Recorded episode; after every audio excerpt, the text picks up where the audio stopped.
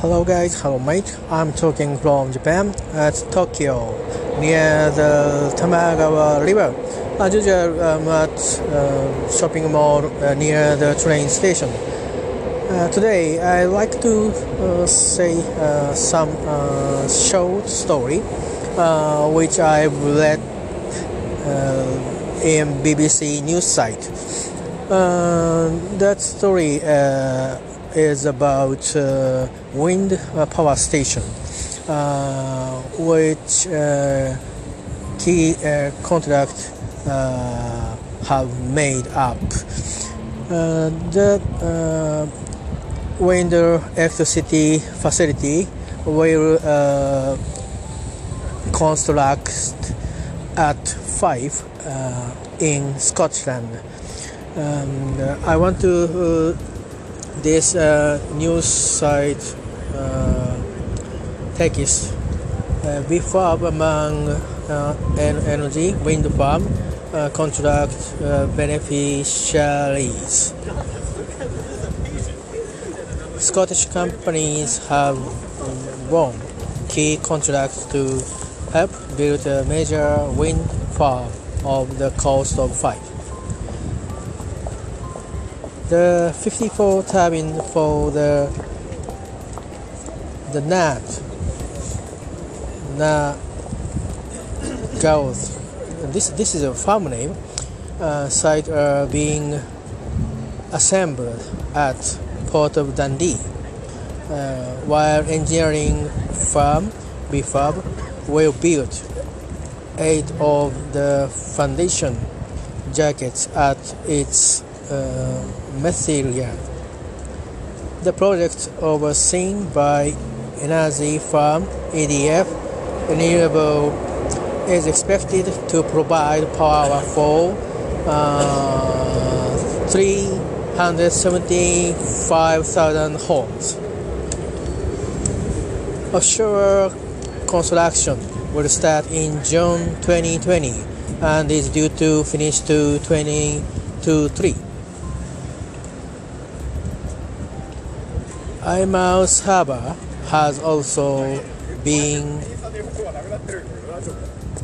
uh, marked, uh, marked, sorry, I don't know, as a preferred supplier for um, main main maintenance work at the project. Um, I recognize I recognize uh, two companies uh, built uh, uh, device uh, uh, window uh, window power station device and uh, uh, stayed in the in the sea and uh, maintenance company and one, one company will, will, do the maintenance. Uh, the uh, facility uh, will be com- uh, completed uh, in uh, 2023. Uh, this news uh, is uh, very familiar with me because um, I see lots of power window window electricity facility uh, in Scotland this year and uh, also uh, last year uh, uh, these uh, two years. Uh, Scotland, there are window window is usually blowing and uh, bit stronger than other area. I feel, and uh, another another story uh, I want to say. Uh, I'm I'm watched the a story of uh, making electricity in the sea, uh, and uh, they made electricity by uh, running the ship at near Orkney Islands. And I had Orkney bus guide.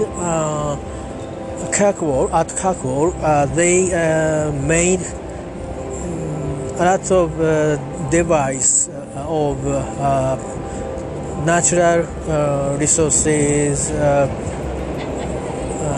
power station. so I feel um,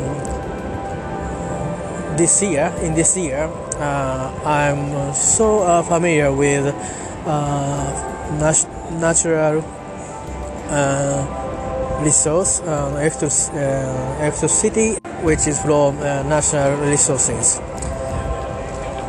So today, I my story is just one thing. Um, we can't live without electricity nowadays. Uh, some uh, nation uh, brings us uh, the bomb today. Anyway, we have electricity, and uh, as uh, we need to money, so and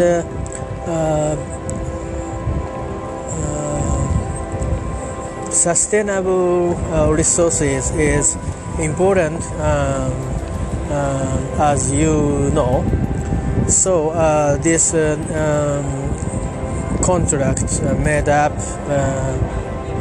meant our world, especially. UK domestic news, but uh, the uh, very uh, symbolized of my mindset um, in this year. So uh, I talk to you this story. Please uh, check uh, BBC news site. That's all. Thank you. Bye.